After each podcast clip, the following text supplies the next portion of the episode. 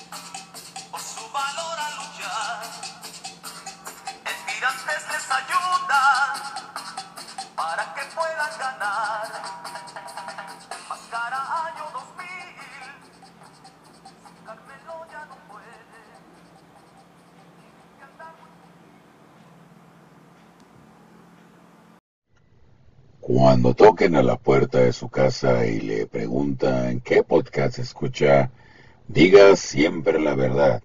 Y si dice el panel picante, muchas gracias por estarnos escuchando. Esto, esto, esto, esto, el panel. Picante, picante, picante, picante,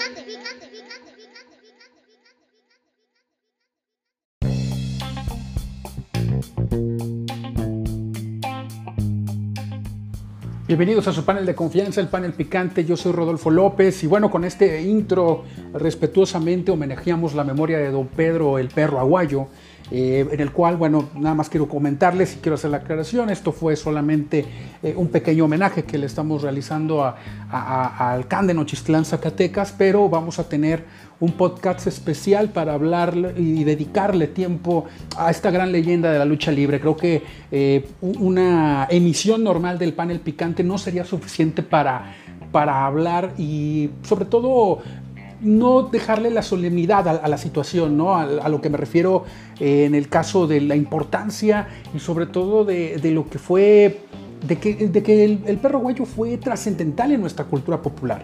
¿Por qué no decirlo? Realmente no, no tuvo, por ejemplo, tanta no tuvo presencia, por ejemplo, en el cine como El Santo, como, como Blue Demon, como Mil Máscaras. Pero realmente el, eh, Don Pedro, eh, todo lo que realizó dentro de la lucha libre fue en el ring, fue prácticamente un lenguaje luchístico, fue gracias a él. Cuando tú escuchas el nombre de lucha libre o, el perro aguayo, son prácticamente ensambles. ¿no? Entonces, eh, vamos a, hacer un podcast especial con el cual vamos a tener invitado eh, un especialista. Es una sorpresa para poder dedicarle ese tiempo a, don Pedro, el, perro aguayo, el can de Nochistlán, que eh, hace un par de semanas eh, falleció. Bueno, perdón, la semana pasada, inicios de este mes, eh, dejó de existir don Pedro dentro de una situación familiar muy complicada. ¿no? Hace un tiempo, en 2015, para ser más exactos, en marzo, fallece fallece su hijo don Pedro, Pedro Aguayo Ramírez, eh, en este caso, y bueno, pues una situación en la cual pues, nos deja conmovidos a los que nos gusta mucho la lucha libre, pero sí vamos a dedicarle un tiempo eh, especial para, para, platicar, en este caso del Pedro, de, don Pedro. Eh, vámonos a comenzar con los, con los temas. Primeramente, comentarles también, Luis Wario el día de hoy no nos puede acompañar, está en una asignación especial. Ya ven que pues, han, han habido muchos eventos deportivos y es de lo que vamos a hablar, sobre todo el día de hoy. Y tomando en cuenta que el domingo fue, fue el día del fútbol, impresionante, hubo tres finales. ¿no? Así que vámonos directamente con los temas. Primeramente vamos a hablar del Mundial Femenil, un Mundial Femenil en el cual ha sido muy especial, creo que ha sido el cual esta edición de 2019 en Francia realmente ha sido un Mundial Femenil el cual ha estado en la conversación. Sobre todo en la conversación en México, en un país que somos machistas por una gran brecha generacional y realmente se ha hablado muchísimo del fútbol femenino, algo que a mí me da muchísimo gusto. No hay nada mejor que diversificar los deportes y en este caso el fútbol pues no debe de quedar exento de esta situación. Fue conversación, creo que también sobrepasó el tema político y lo vamos a platicar en unos minutos. Si gustan, vámonos con, el, con lo que fue el partido. Eh, la victoria de la en la final de Estados Unidos contra Holanda, dos goles a cero, repite el campeonato eh, las norteamericanas estableciendo ya pues un matriarcado, por qué no decirlo, ¿no? de esta forma eh, futbolístico, porque realmente en el Mundial pues van exponentes increíbles de fútbol, está Alemania, está Francia, está Noruega, está el caso de Holanda, eh, actuales campeones, euro, campeones europeas, pero realmente Estados Unidos tiene, tiene esa, esa pinta de dinastía prácticamente, ¿no? Si nosotros repasamos la, las alineaciones por parte del equipo de Estados Unidos, ellos arrancaron, ellas arrancaron, perdón, con Eicher, con O'Hara, con Dalkenper, Cyborn, eh, Don, Lavelle, Ertz, eh, Mills, Halt, Alex Morgan, Rapino y eh, arriba con, la joven Bernstein que realmente impactaron realmente en el encuentro. En el caso de, perdón, me, equivoqué, eh, Bernstein es de Holanda. Eh, que, quien arrancó en este caso el partido con, eh, con con Decker, Lunteren, Vandengraat, Groen, Spitz, Martens, Miderma y Vandendorf. Realmente fue un partido, y lo tengo que decir, me preguntaba eh, Job Valenzuela o preguntaba al panel picante no quería, bueno, él no quería crear ninguna controversia en una situación que pues creo que todos estamos de acuerdo. Realmente Estados Unidos dominó de principio a fin el encuentro. Realmente en pasajes, sobre todo de, del primer tiempo, yo veía a un Holanda que le costaba trabajo inclusive cruzar la media cancha. Y también noté otra situación muy importante, que Alex Morgan, sobre todo, era por el conducto donde pasaba todo el fútbol ofensivo de los Estados Unidos. Realmente ella estaba involucrada en todas las jugadas ofensivas. Realmente Alex Morgan es de esos jugadores, de esas playmakers, realmente que te pueden, eh, en este caso, cambiar cualquier situación del encuentro. ¿no? Realmente a ella le cometen el penalti que a la postre, primeramente no se, iba, no, no se había marcado correctamente, pero después se revisa en el bar, prácticamente fue una entrada pues eh, de forma imprudente, en la cual levanta la pierna la jugadora de Holanda y le pega prácticamente en, un costado y eso provoca eh, el penalti, ¿no? Eh, en este caso yo creo que los Estados Unidos controlaron el encuentro, creo que sobrellevaron las acciones, lo puedo decir tal cual, creo que inclusive no se vieron ni siquiera amenazadas por el equipo holandés. Prácticamente Estados Unidos como, como, selección se enfrentó a la Legión Europea en los cuartos de final y a todas las venció. Justa, a, a, totalmente, pues a justa campeona esta selección de los Estados Unidos y realmente creo que esto ya es de, de, una, de un rango de dinastía prácticamente. Creo que también aunado a esto le puede ayudar muchísimo al Mundial Femenil muchas situaciones, porque esto va un poquito más allá de, la cancha. Primeramente, el caso de, de, Rapino, que mencionó en, la etapa de cuartos de final, o de, en este caso en las fases anteriores, que no iba a acudir a la Casa Blanca porque iba a ser un acto de incongruencia acudir con un hombre como el presidente, eh, en este caso Donald Trump, eh, en este caso presumiblemente una persona misógina. Entonces, comentó Rapinov que pues obviamente no se iba a acercar a la Casa Blanca en el dado caso de ganar la Copa del Mundo. A lo cual Donald Trump inmediatamente con ese tuit asesino que tiene, respondió le dijo, bueno, para primero tienes que ganar el campeonato para que me, prácticamente desafiándola, ¿no? Tienes que ganar el campeonato para que me hagas ese desaire, ¿no? Así que a trabajar. Pues no solo eso, sino que se llevó el título a la mejor jugadora eh, del, en este caso del, torneo y se trajo el título mundial, ¿no? Creo que es una de esas grandes historias de inspiración, pero también de poderío. Es un equipo el estadounidense muy completo, con una excelente defensa, una gran defensiva. El caso de Label eh, con esa pradera derecha trayendo la pelota, siendo ofensiva. El caso de Alex Morgan, como les mencionaba, siendo ese conducto ofensivo y realmente esa playmaker, ¿no? Que, que te puede cambiar esa situación, como les mencionaba, del, del encuentro. Creo que en términos generales, el Mundial Femenil ha sido un éxito. Estaba viendo yo los partidos, grandes entradas. Realmente la gente en, en Francia respondió. Falta muchísimo todavía por hacer. ¿Y a qué me refiero? En el, en el término de de transmisiones televisivas. Entiendo bajo ese esquema que todavía la gente no se engancha con el fútbol femenil. Pero realmente esto que vimos es el gran, gran nivel, el, el más alto nivel de fútbol. A lo cual yo, yo lo que apostaría o lo que deberían de apostar la televisión abierta es a transmitir estos partidos. Porque parte de que puedan generar el dinero es tomando ciertos riesgos. Si no toman esos riesgos, yo creo que es complicado lograr esa diversificación que, que, muchos aficionados eh, esperan o, o, esperamos como tal en cuanto al ámbito deportivo. Ese es mi punto de vista. Creo que estuvo dentro de la conversación el Mundial Femenil, sobre todo en la parte política, y esto es lo que trasciende y es lo que lo va a hacer llegar eh, a más todavía. Veremos qué es lo que sucede dentro de cuatro años. Realmente yo espero que, que, el Mundial Femenil ya esté no solamente en la conversación, sino también en la televisión abierta un poco de más partidos para que de esta manera pues, el público se pueda enganchar y lo pueda seguir. TDN lo transmitió, una gran parte del encuentro de, de este torneo lo transmitió por, por internet y ya semifinales y finales por, eh, en este caso, por, por. Pues bien, esta es la final, gran, gran resultado de las estadounidenses, bicampeonas y veremos qué es lo que sucede. Vamos a una pausa y regresamos a su panel de confianza, el panel picante.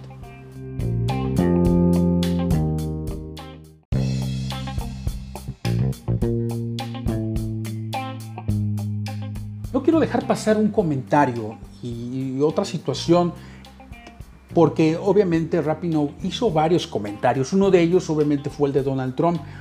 Otro fue, y aquí se tiene sus asegúnes, y eso sería bueno que lo, que lo platicáramos.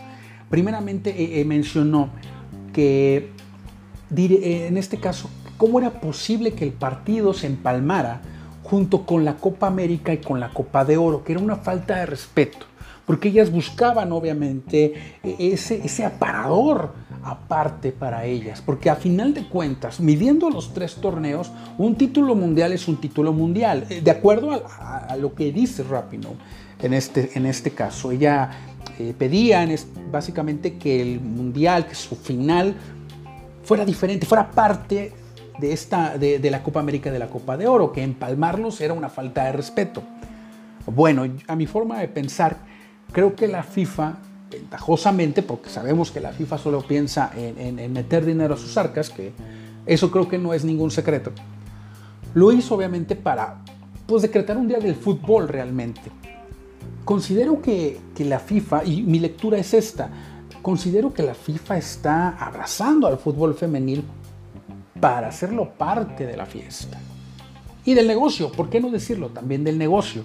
Si bien es cierto, el, partido se jugó más temprano por cuestión horaria, realmente creo que es, muy importante que, también se esté abrazando al fútbol femenil de esta manera yo creo que si lo pones ahí en, ese aparador de opciones futbolísticas y sobre todo de entretenimiento, creo que también los puedes poner ahí en esa proyección, en esa vitrina. Entonces, para mí fue, es positivo que se, que se empalmen. No, no, no se empalmaron los partidos, fue una hora diferente en este caso de, de los otros torneos, porque en este caso entonces, pues también Conmebol debería estar indignada porque se jugó la Copa, la final de la Copa América, igual que la Copa de Oro. Y no obstante eso, el, el último juego, el estelar entre comillas, fue el de México contra Estados Unidos, del cual hablaremos en, en unos minutos más. Entonces, creo que es parte de, de- de- de estar en una misma vitrina.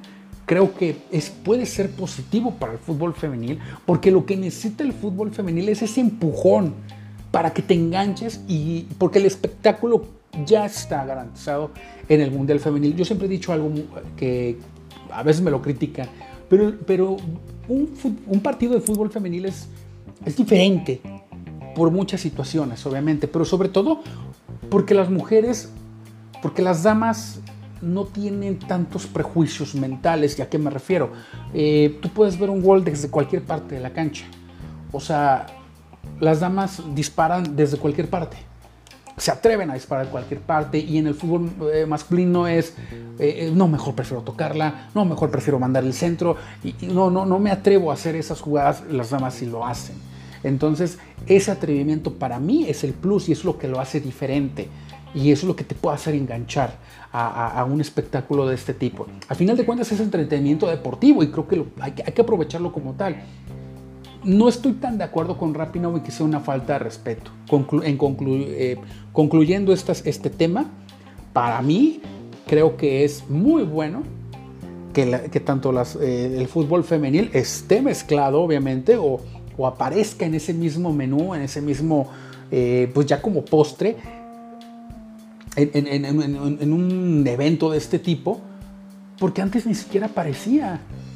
O sea, ni siquiera los partidos, o sea, sí se transmite a la final, sí me queda claro que se transmite por, por tele abierta en años anteriores, pero no tenía esa difusión y siempre lo transmitían, entonces, ay, por Canal 9 o así, canales medio pinches, ¿no? Y aquí realmente fue algo distinto. Ojalá lo que suceda, eh, lo que haya sucedido aquí en Francia 2019 sea ese parteaguas, o sea, ese, ese parteaguas para que el fútbol femenil sea, crezca y sobre todo también se vea reflejado en el fútbol femenil eh, mexicano. Algo muy importante. Y, obviamente eh, me incluyo en esta situación. No se habla de fútbol femenil en México. No hablamos del fútbol femenil. La conversación está obviamente en otros deportes, obviamente liderados por, por hombres. No se habla del fútbol femenil. Yo creo que hay que, que comenzar a, a- impulsar el, el fútbol femenil, no por decir, digo, y que no se malinterprete, porque de repente eh, hay quien dice, hay que apoyar al cine mexicano, ¿no? Bueno, si el cine mexicano es bueno, pues se va a apoyar. Aquí el fútbol femenil nos ha demostrado que es calidad, nos ha demostrado que es bueno, nos ha demostrado inclusive que levanta pasiones. Entonces, es cuestión nada más de impulsarlo y de engancharse en ese producto que yo considero que es bueno y puede ser mejor. Algo también, en el caso por ejemplo de México, creo que lo más sano sería que los equipos de la primera división no tuvieran una sucursal femenil, sino que existieran algunos equipos, digo, lo que estoy diciendo es utópico completamente, sino que fueran una liga y unas entidades o instituciones separadas de, los equipos de primera división, porque lastim- lastimosamente pues se los imponen y ahorita pues representa un gasto. Es un tema muy muy amplio, es un tema muy amplio, pero realmente cuando tú ves en México que una final Tigres Monterrey de damas esté lleno el, estadio Vancomer o esté lleno el universitario, pues te habla de que hay un potencial ahí que tienes y no lo has explotado, Televisa. No te interesa TV Azteca, porque TV Azteca ya ven que no les importa los deportes. A ellos nada más les importa tener comentarios chistositos. Nada más eso le importa. Entonces, hay que tener esa visión. Vamos a ver qué pasa en el futuro. Pero realmente el, el fútbol femenil tiene para dar bastante. Pero bueno, ya veremos lo que sucede. Viene Juegos Panamericanos, hay fútbol femenil. Recuerden que a partir del 26 de julio vamos a tener, vamos a hablar del pa- de- el panel de confianza, va a ser el panel panamericano. y vamos a, a darle cobertura y obviamente incluiremos las, las, pruebas para damas, por supuesto que son pruebas reinas, incluyendo el fútbol femenil. Pues regresamos a su panel de confianza, el panel picante.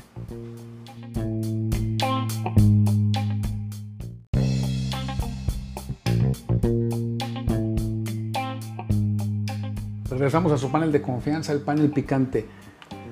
Copa América, un torneo que realmente lo tengo que decir como tal me decepcionó.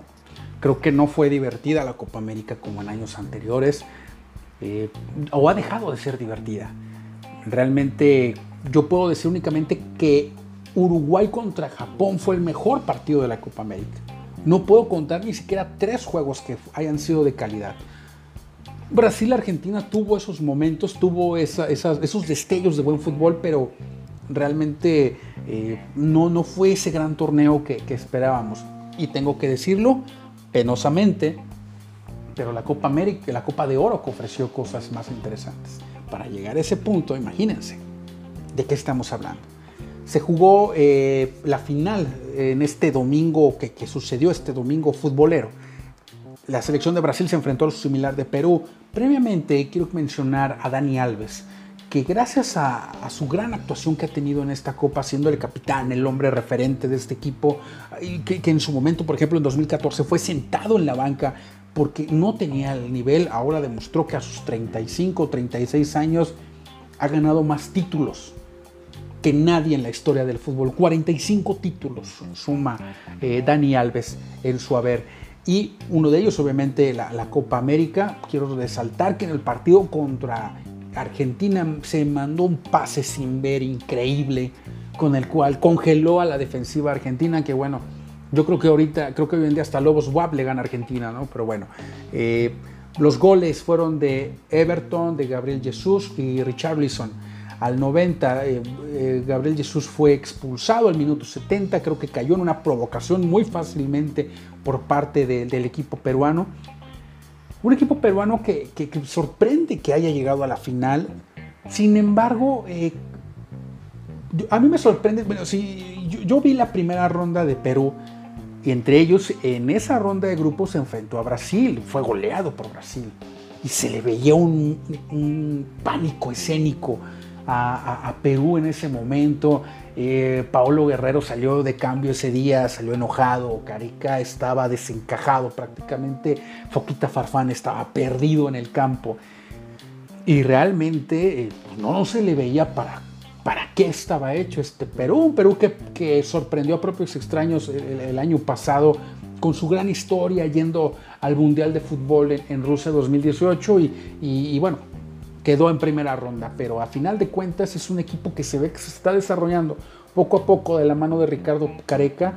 Están saliendo jóvenes muy, muy interesantes y, y pues vamos a ver cuál es el destino de, de este equipo. Unas situaciones ahí en el tema del VAR, eh, una mano que se le marca a Thiago Silva, que esas manos ya se van a marcar como penalti el balón va rasante, cae obviamente encima del, del balón este Thiago Mota, obviamente eh, impide la trayectoria del balón, se marca como penalti, empata el equipo de Perú y, hubo momentos buenos de, de, Perú cuando inclusive recibió el 2-1 eh, por parte de, eh, en este caso de, bueno, en este caso de Gabriel Jesús, perdón, sí, el caso de Gabriel Jesús, porque empata el partido inmediatamente Gabriel Jesús eh, anota antes de acabarse el primer tiempo. Perú se va con todo al frente, incomoda por momentos a la selección brasileña, pero bueno, ya, ya este, al 90 eh, recibe una falta el equipo de, de, Brasil, lo cobra Richarlison, que es uno de esos valores de, de Brasil que hay que estar siguiendo, el caso de, de Everton Sousa también, jugadores que, que, van a estar dando de qué hablar no solamente en su liga, sino en Europa prácticamente. Y el equipo brasileño ya, ya es campeón de la Copa América, un torneo que le sienta bien a la selección brasileña. Cuando es local no falla generalmente en la Copa América, eso sí. Nada más ponle en un mundial y vas a ver el pánico ¿no? que, que genera jugar este tipo de torneo de selecciones. ¿Cuál es la polémica de la Copa América? Ahora sí que, porque estos son los asegúnes que tiene la Copa América. el tema del bar, el tema del arbitraje, creo que no fue, desafortunado el arbitraje en la Copa América. Y quien se quejó principalmente del arbitraje fue Lionel Messi. Lionel Messi comentó que él no se iba a prestar a- a esta corrupción y esto sucede porque el día, un día antes de la final jugó el equipo de Argentina contra Chile, en el cual sale expulsado eh, Lionel Messi, ya el partido iba 2 a 0, eh, Sergio Agüero había anotado al minuto 12 y Paulo, eh, Paulo al 22, el partido iba 2-0, tranquilamente Argentina estaba disputando el encuentro, pero hubo un incidente con Gary Medel y Lionel Messi en el cual, pues bueno, Medel prácticamente se la pasó eh, provocando a- a- al jugador argentino, por lo cual el árbitro decidió expulsar a los dos. De por sí, Lionel Messi ya en la Copa América se había quejado del arbitraje, en, lo- en el cual comentaba que pues estaba todo listo y todo en la, en la mesa para que Brasil se coronara como campeón. Puede que tenga razón Lionel Messi en, y, y bueno, decir que la Conmebol es corrupta, bueno, pues ya lo sabemos, ¿no? Inclusive desde los 80 Pero cuando dices una declaración de ese tipo, eh, eh, eh, a la mitad de un torneo, como es esta la Copa América, y sobre todo no, no recoger la, pues no estar presente en la premiación y decir que no vas a formar parte de esta corrupción, bueno, me parece lamentable. Ahora, si bien es cierto que se puede decir, porque obviamente todo esto es cuestión de programación de los partidos, todo ese tema, que todo está programado para que Brasil sea campeón, pues también todo está programado para que Argentina jugara contra Brasil esa final. Y Argentina fue un desastre en la primera fase. Un desastre, auténticamente. Pierde contra Colombia, eh, empata contra Uruguay. O sea, realmente Brasi- eh, Argentina no tiene ni pies ni cabeza. Entonces, califica como tercer lugar de milagro y le toca a Brasil. Entonces, aquí el tema es, o sea, si hubieras jugado Argentina una buena primera ronda, no hubieras tocado este tipo de actos indignos. O sea, realmente estaba todo preparado, el algoritmo hecho para que Argentina jugara contra Brasil. Argentina tampoco hizo su trabajo.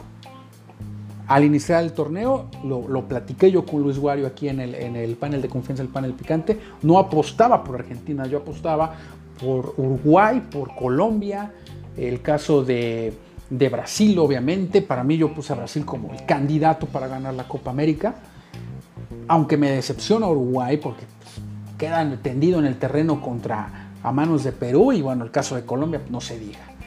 Entonces realmente creo que creo que Argentina tiene que reevaluar esa situación. Creo que Messi, entiendo esa situación, de esa desesperación, eh, de no poder concretar cosas con la selección argentina. Eso no le quita lo gran jugador que es, no le quita el que sea él una gran leyenda. Aquí lo que, lo que nos impacta son sus declaraciones, lo que nos impacta es su falta de, pues, ¿por qué no decirlo? Su caballerosidad. O sea, yo creo que recoger eh, la medalla, pues no es parte de formar una corrupción. Yo creo que más bien hay que exigirle a, Sergio Agüero que no sea tan intermitente, a Paulo Dybala que no sea tan diva. Yo creo que a quien, o sea, está bien que le grites a la Comebol, pero también grítales a ellos. También grítale a Di María. También grítale a Otamendi que haga mejores coberturas. ¿No? O sea, digo, entiendo esa parte, pero también hay que tener una congruencia. Y espero que dentro del vestidor argentino Lionel Messi, aparte de ser esa voz que proteste, también sea esa voz que grite en la cancha. No es su personalidad, yo lo entiendo, porque no es su estilo. Pero entonces, pues hay que manejar esa congruencia. Es- eso es lo que yo pienso. ¿Por qué no le gritas a Güero? ¿Por qué es tan intermitente? ¿Por qué no le gritas a Dybala que juega bien cuando quiere y cuando no? Cuando él quiere ser la, ni- la niña bonita del salón, pues no. ¿O por qué no con Di María? O sea, volvemos a esa parte, ¿no? Eh, yo creo que Argentina ha sido un desastre. Llegó a semifinales, para mí es muchísimo a lo que llegó, es más lejos de lo que yo tenía contemplado y lo que yo podría pronosticar para Argentina. Pues bueno, vamos a ver qué es lo que sucede. Conmebol prepara una multa o un castigo para Lionel Messi de dos años. Dudo que se lleve a cabo realmente porque pues, Lionel Messi representa muchas cosas, no solamente en lo futbolístico, sino en lo comercial. Pues así pues, termina la, la Copa América y tengo que decirlo. termina una deslucida Copa América. Regresamos a su panel de confianza, el panel picante.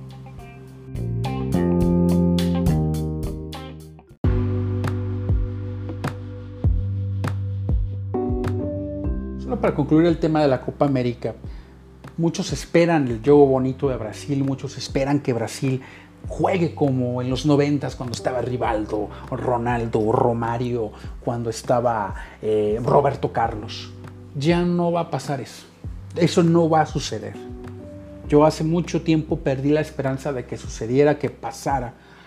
Porque primeramente el fútbol ha evolucionado, el fútbol ya es más físico, ya es más de velocidad, ya no es tanto de precisión, es más, ya eh, en este caso premia más a la parte del fondo físico, obviamente el talento tiene mucho que ver, pero creo que eso está ya en vías de extinción, ahora ya es algo diferente, ya los futbolistas son más atletas, más que otra cosa, ¿no? Creo que eh, la selección brasileña por momentos nos va a dar el juego bonito, por momentos. Taconazo, un pase sin ver como lo hizo Dani Alves.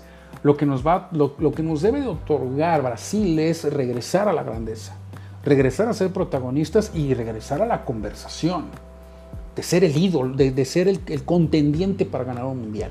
Porque en Rusia 2018, pues sí es interesante ver a Brasil y qué padre ver a Neymar y todo, pero no se hablaba de ser un contendiente a ganar el título mundial.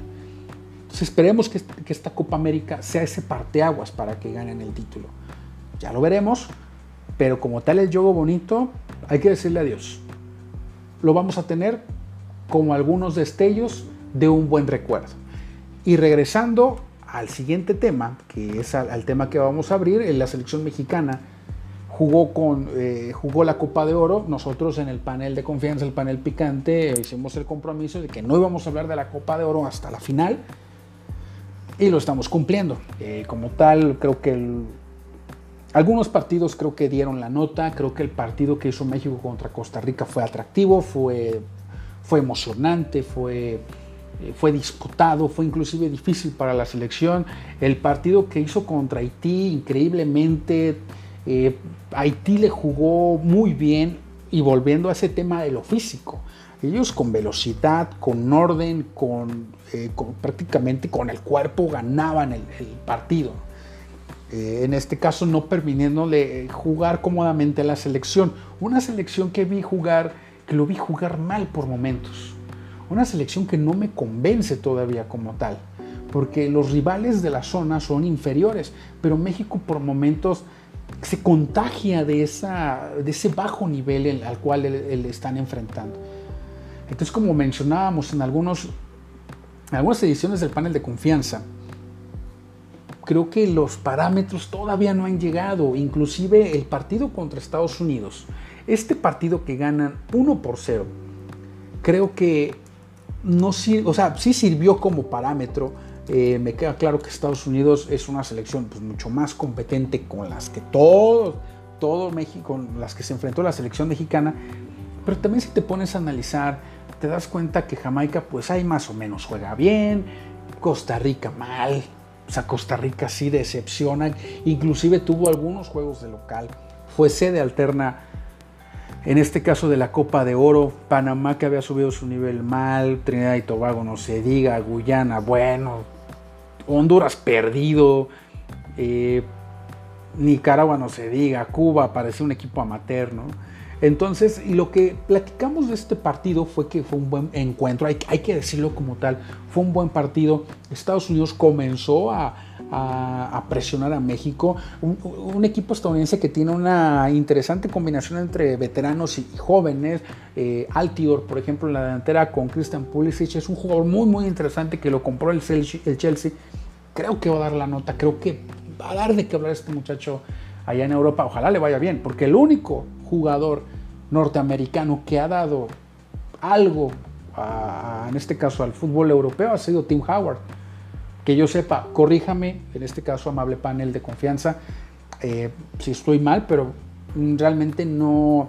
Estados Unidos no ha exportado como, como se debiera jugadores al extranjero. Sí, de repente, da Marcus Beasley, pues ahí tuvo sus, sus destellos, pero realmente Tim Howard tuvo regularidad con el Manchester United y ha sido el jugador más más sobresaliente de la historia de los Estados Unidos. Vamos a ver qué pasa con Christian Pulisic. Ojalá dé de qué hablar, porque eso le va a ayudar a la CONCACAF y eso le va a ayudar a México. Urge, urge de sobremanera que Estados Unidos esté bien, porque si no México se va a letargar en este caso. Y luego, no digan que yo se los dije, perdón, no, dije, no digan que no se los advertí, perdón. Ya dije un pleonasmo, discúlpenme. No digan que yo les advertí en Qatar. Cuando se hacen frente a rivales europeos que ya sean más incómodos, que les planteen, eh, en este caso, estrategias o, formaciones más complejas, ¿cómo, cómo lo van a, cómo lo van a, cómo van a sal- salir adelante al respecto, ¿no? Los remates fueron 20 de México, fueron 11 de Estados Unidos, al arco fueron 3, 5 de México.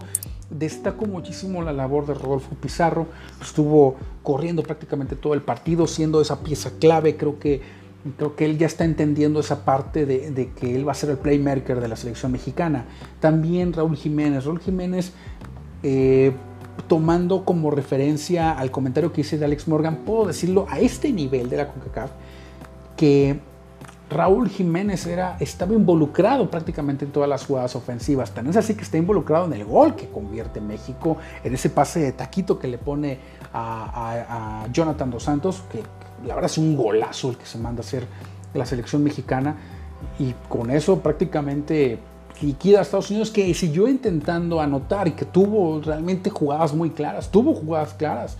Eh, Pulisic tuvo una, también hubo un remate que saca eh, Andrés Guardado de prácticamente en la línea. Entonces realmente creo que, es, que fue un partido, vamos a decirlo en el nivel de la CONCACAF, pues de poder a poder, fue emocionante, fue dramático, fue el mejor de la, de la jornada eh, en cuanto a demostración futbolística y sobre todo cuanto a- en cuanto a lo parejo, en cuanto al tema de la competencia. Fue completamente en los 90 minutos, se vio ese grado de competencia. En el partido de la final femenil, pues fue de un solo lado. En el partido de la Copa América fue lo mismo. Fue unos destellos ahí de Perú que, que prácticamente presionó a la selección brasi- brasileña. Pero aquí México fue, eh, fue exigido por los Estados Unidos, pero al final de cuentas pues salieron adelante. El segundo tiempo lo, lo domina prácticamente eh, México y, y vence, vence eh, bien al equipo de los Estados Unidos, gana la Copa de Oro, lo gana con justicia, lo gana haciendo lo suficiente, creo que no brillantemente, porque sí tuvo unos pasajes como contra Haití muy, muy penosos, en los cuales Haití parecía, estuvo a punto de empatar el partido en tiempo extra. Se va adelante México con un penalti ahí medio raro, para mí sí es penalti, pero al final de cuentas hasta el tiempo extra tuvieron que definirlo. En el caso de Costa Rica también se van a tiempo extra contra Martinica. México tiene unos lapsos ahí, unas lagunas futbolísticas que le permiten un poco crecer a Martinica. Este tema los tiene que ver prácticamente este, Plata Martino los tiene que resolver, tiene que ver esa parte, pero pues es el inicio de este proceso que va hacia Qatar. Vamos a ver qué tal le va. Pero lo que sí no se debe de quitar el dedo del renglón es el bajo nivel futbolístico que va a tener y que va a enfrentar. Recordemos que también sigue la, la CONCACAF Liga de, de Naciones y pues no, no apunta para que sea algo, algo realmente competitivo. Así es que eh, pues ya veremos qué es lo que sucede con la selección. Creo que este va a ser el cuadro, eh, la base, el pilar para que vayan al proceso mundialista. Por ahí se dice que, que- que va a regresar Héctor Herrera, que es nuevo jugador del Atlético de Madrid. Y pues vamos a ver también cómo les va a los europeos, sobre todo en, esas tierras, para que puedan consolidarse. El caso de Diego Lainez, que ya pudiera madurar, que ya pudiera cuajar un poco más, que jugar un poco de partidos ahí, añadirlo a esta formación junto con el Chucky Lozano, pues ya veremos, puede, puede darse algo interesante. Lo que si bien es cierto es el nivel, señores, el nivel sí está afectando no jugar Copa América y no jugar Copa Libertadores. Entonces, pues ya veremos qué es lo que sucede. La selección mexicana gana la Copa de Oro porque es su obligación y porque debe de ganar siempre la Copa de Oro. Así que regresamos a su panel de confianza, el panel picante.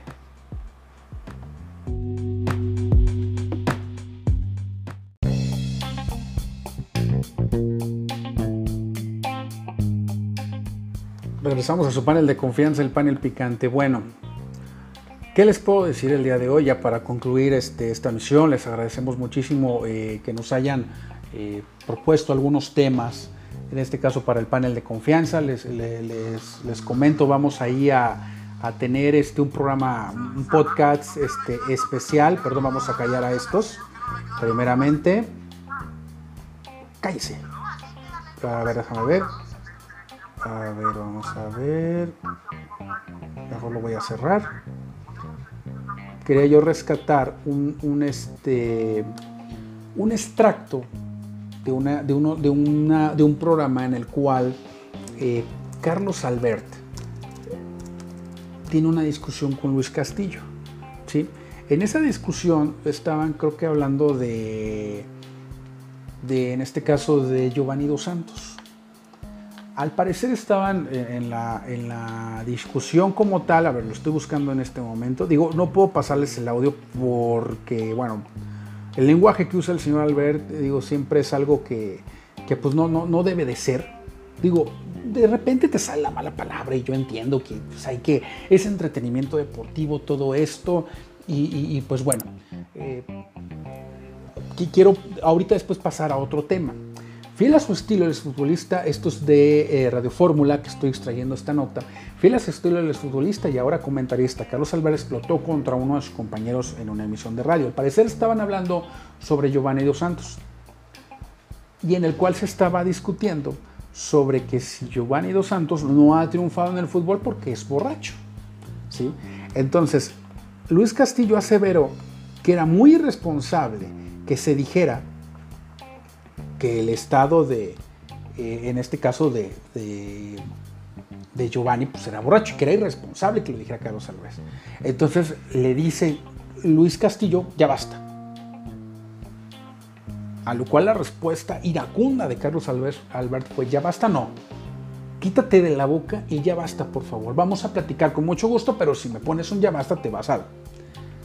Y ahí empezó, y ahí empezó, y empezó ya con, con- con un lenguaje altisonante ante la mirada del, del pollo, ante la mirada de, de don Fantasma Suárez. Entonces aquí, aquí es a donde, donde me remito a lo siguiente. ¿Hasta cuándo es entretenimiento deportivo? ¿Hasta qué punto es, puede ser esto entretenimiento deportivo y hasta qué punto puede ser esto una vecindad? Yo no digo que no, yo no digo, yo, yo me espanto obviamente de que, de que alguien diga malas palabras. Yo, pues, obviamente yo las digo. Pero el lenguaje es el lenguaje, a final de cuentas, son comunicadores, están en empresas como Grupo Radio Centro, que tiene a gente como Carmen Aristegui, que tiene a gente como Sergio Sarmiento, como, como Julio Astillero, gente que se dedica obviamente a este tema de la comunicación. Y, esto me remite obviamente a, a- a esta parte de que gente como Carlos Albert, yo entiendo, por ejemplo, entiendo el papel de un David Faitelson que sea de, pues vamos a, ser incendiarios, ¿no? De repente vamos a, levantar más la voz y vamos a crear la polémica. Yo creo que es algo muy diferente a esto y, al tema del lenguaje. Ya el señor Carlos Albert dejó de ser, yo creo que ese, comentarista eh, que protestaba por, por las causas de los futbolistas a, a ya ser, y lo voy a describir de esta manera, un sicario del micrófono. Me parece que las acciones de don Carlos ya, ya son de sicario prácticamente. ¿Y a qué me refiero? En, dos- en 2012, cuando se estaba llevando el, proceso presidencial para ese, para ese sexenio, se estaba llevando a cabo el debate eh, presidencial entre los, entre los tres candidatos. Al mismo tiempo, TV Azteca estaba programando un partido de Morelia contra Tigres a esa misma hora. Carlos Alberto todavía trabajaba para ESPN en ese tiempo y él comentó que, que pues por favor le dijera al público que no vieran el partido, que se enfocaran en el debate presidencial. Entonces los intereses, por ejemplo, ahí se vieron afectados. Los de Azteca, que después le echó el telefonazo a Mickey Mouse, que es el dueño de ESPN, y le dijo, oye, tú y yo hacemos negocios. Yo a ti te, te presto mi señal para que transmitan al Santos del Cruz Azul en ese tiempo. Oye, no puede esta persona estar hablando mal de nuestro producto y de nosotros. Y fue la última vez que Carlos Albert apareció en ESPN. Y en esos años, y, antes obviamente, eh, siempre he pensado que Carlos Albert era, era una persona que, pues utilizaba la transgresión como, como ese vehículo para informar y, y era parte de mi admiración hacia, hacia él. Ahora realmente eh, lo veo que pierde el control muy fácilmente, no sé si siempre él ha sido de esa manera, pero me parece lamentable que el señor Carlos Albert insulte a sus compañeros, la otra vez insultó a una señorita eh, comentarista, creo que se llama Patti López, junto con Gerardo Velázquez de León, que siempre lo he dicho, o sea, bueno, siempre he opinado del, del tipo de persona que es, pero realmente ese no es el periodismo que nosotros buscamos los aficionados. No está mal el, el- el entretenimiento deportivo. Está mal el chistorete, lo que hace, por ejemplo, Martinoli García, que hacen el partido ameno. Bueno, yo sé, o sea, te puede gustar no te puede gustar, pero, pero es dentro, dentro de un margen de entretenimiento deportivo.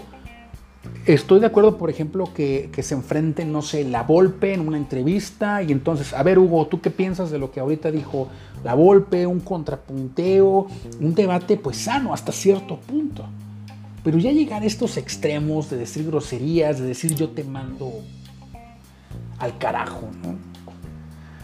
Realmente, como aficionados, tenemos que exigir y, una forma de exigir es alejarse de ese tipo de, de comunicadores. No hacerles caso, no darles ese poder, porque si nosotros seguimos dándoles rating a ese tipo de comunicadores, pues ellos van a seguir en esos espacios y ocupando espacios que, que tal vez otras personas con talento lo pueden llenar. Yo entiendo que, por ejemplo, te puede o no gustar el compayito, pero el compayito no, no insulta a nadie, o sea, igual, o sea, por ejemplo, a mí no me gusta. Bueno, pues es el cambio de canal en lo que sale, regreso y escucho, por ejemplo, a Rafa Puente Jr. y Alex de la Rosa. Va. Oye, no me gusta el Kikín Fonseca, no me gusta Osvaldo porque es medio lambiscón. Bueno, ok. Estoy de acuerdo.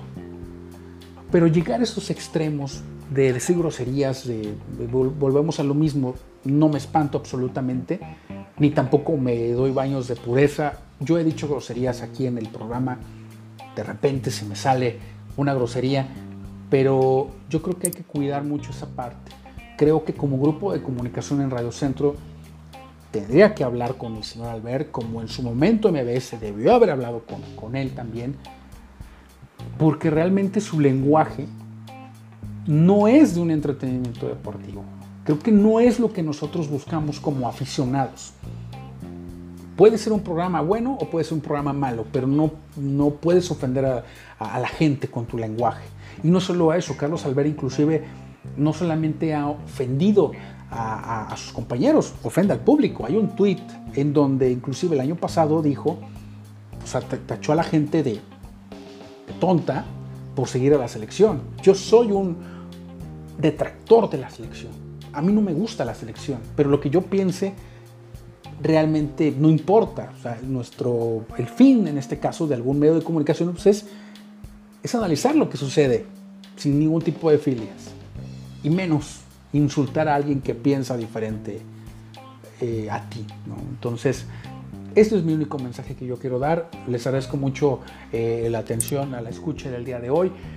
Yo solamente el mensaje que quisiera darles es exijamos, exijamos mejores contenidos, inclusive este, entendemos la crítica, entendemos que, que algunas cosas no pueden gustar de alguno u otro programa, pero bueno, estamos abiertos a comunicación. Les agradezco sobre todo a, a, a Job, a Iván, al buen oso que, que ahí estuvieron pidiendo el tema del perro aguayo. Vamos a, trabajar en ello y espero en esta semana ya subir ese, ese podcast junto con este. Solamente quiero decirles que este fue su panel de confianza, el podcast, ya sabe. Y la próxima semana espero estar a la escucha. Buenas noches.